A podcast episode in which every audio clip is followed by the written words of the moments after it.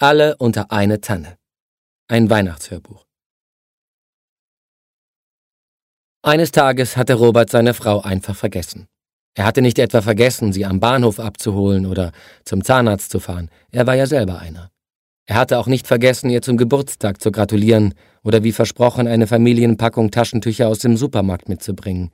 Ellie war Therapeutin, ihre Patienten waren meist Frauen Mitte 40 und weinten sehr viel. Robert war einfach eines Morgens aufgestanden und ins Bad gegangen. Er hatte im Stehen gepinkelt, warm geduscht, den beschlagenen Badezimmerspiegel verflucht und sich blind rasiert. Er hatte sein feuchtes Handtuch ordentlich auf seine Seite des Handtuchhalters gehängt, das seiner Frau hatte er dazu wie jeden Morgen etwas zur Seite rücken müssen und sich dann nackt auf den Weg zurück ins Schlafzimmer gemacht. Seit auch seine jüngste Tochter ausgezogen war, hatte sich Robert die Marotte zu eigen gemacht, zu manchen Zeiten nackt im Haus herumzulaufen.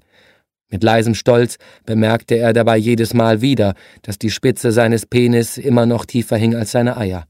Nicht alle seine Freunde konnten das mit Anfang 60 von sich behaupten.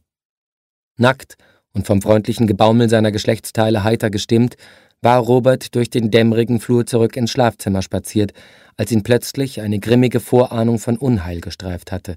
Ein kurzer, aber deutlicher Schock, der wie ein kalter Luftzug über seinen Rücken geweht war und ihn hatte innehalten lassen.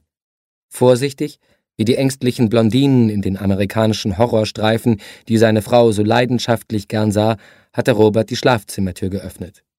Ellie schlief. Sie lag auf dem Rücken. Ihr ruhiges Atmen wurde von einem leisen Pfeifen ihrer Nebenhöhlen begleitet. Und just in diesem Moment war Robert bewusst geworden, dass er seine Frau an diesem Morgen schlichtweg vergessen hatte.